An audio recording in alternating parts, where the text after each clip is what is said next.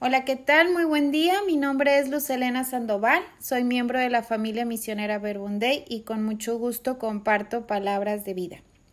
Vamos a ponernos en la presencia de nuestro Dios para escuchar su palabra. En el nombre del Padre, del Hijo y del Espíritu Santo. Amén. Gracias, Señor, por estos momentos de diálogo contigo Concédenos por intercesión de Santa Teresa, maestra de oración, que podamos descubrir que la oración es ese trato de amistad con quien sabemos que nos ama. Amén. Lectura del Santo Evangelio según San Lucas. En aquel tiempo Jesús dijo a los fariseos y maestros de la ley, Pobres de ustedes que construyen monumentos a los profetas, ¿Quién los mató sino los padres de ustedes? Así pues, ustedes reconocen lo que hicieron sus padres, pero siguen en lo mismo. Ellos se deshicieron de los profetas y ahora ustedes pueden construir. La sabiduría de Dios dice también, yo les voy a enviar profetas y apóstoles, pero esta gente matarán a unos y perseguirán a otros. Por eso a esta generación se le pedirá cuentas de la sangre de todos los profetas derramada desde la creación del mundo, desde la sangre de Abel hasta la de Zacarías, que fue asesinado entre el altar y el santuario. Sí, yo les aseguro, la generación presente es la que tendrá que responder. Pobres de ustedes, maestros de la ley, que se adueñaron de la llave del saber, Ustedes mismos no entraron y cerraron el paso a los que estaban entrando. Cuando salió de allí, los maestros de la ley y los fariseos comenzaron a hostigarlo muy duramente. Le pedían su parecer, sobre un montón de cosas y le ponían trampas para sorprenderlo en alguna de sus respuestas. Palabra del Señor. Gloria a ti, Señor Jesús. Pues yo me quedaba eh, meditando una de las preguntas que Néstor nos hacía ayer, esta que nos decía, ¿qué puedo hacer para integrar mi, mi espiritualidad con mi realidad?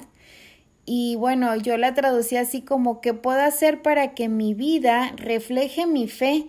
y no sea la fe como un sombrero que me quito y me pongo según dónde esté o con quién me encuentro. Y yo entendía dos cosas. Una es vivir en coherencia. Si mi fe está puesta en el Hijo de Dios que me amó y se entregó por mí, ¿cómo hago este amor visible a mis conocidos y a mis no conocidos? niego mi ayuda al que, me, al que se acerca a mi auto en la calle o al que toca mi puerta? ¿O a mis padres ya mayores que necesitan ahora de mis cuidados? La fe se vive y se hace visible.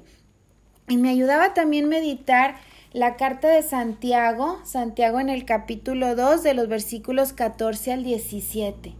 Hermanos, si uno dice que tiene fe pero no, no viene con obras, ¿de qué le sirve? ¿Acaso lo salvará esa fe? Si un hermano o una hermana no tiene con qué vestirse ni qué comer y ustedes le dicen que le vaya bien, caliéntese y aliméntese sin darle lo necesario para el cuerpo, ¿de qué le sirve eso? Lo mismo ocurre con la fe. Si no produce obras es que está muerta. Y sería fácil decirle a uno, tú tienes fe, pero yo tengo obras. Muéstrame tu fe sin obras y yo te mostraré mi fe a través de las obras. Mostremos nuestra fe a través de nuestras obras.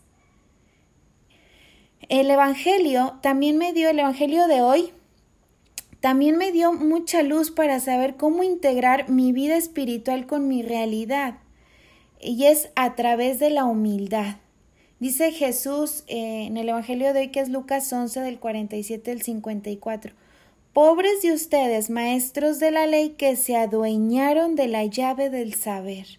Ustedes mismos no entraron y cerraron el paso a los que estaban entrando.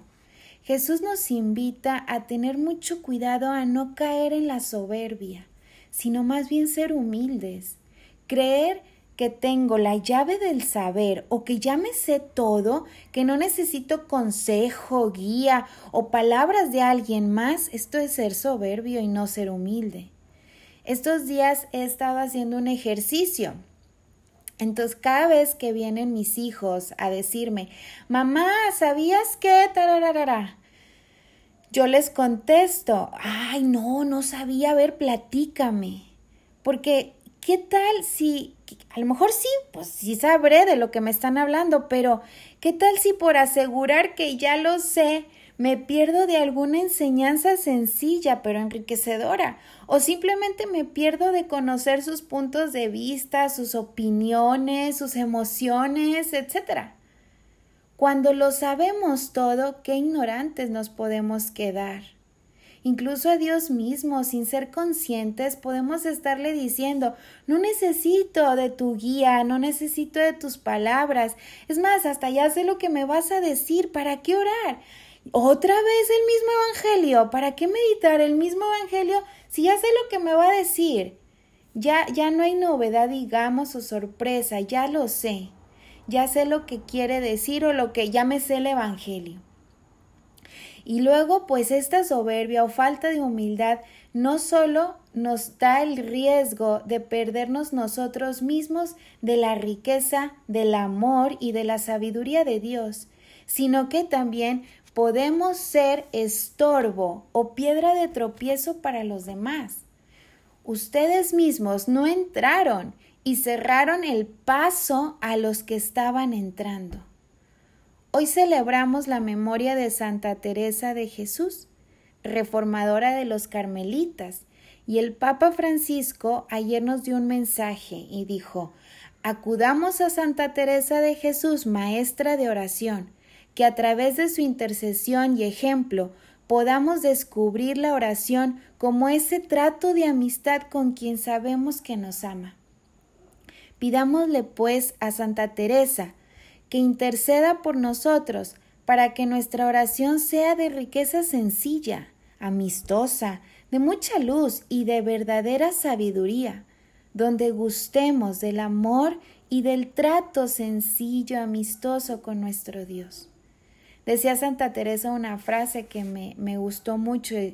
No podemos hacer grandes cosas, pero sí cosas pequeñas con un gran amor. Y yo así entiendo que se puede mostrar la fe, con cosas pequeñas, cotidianas, pequeños detalles que hacen la gran diferencia.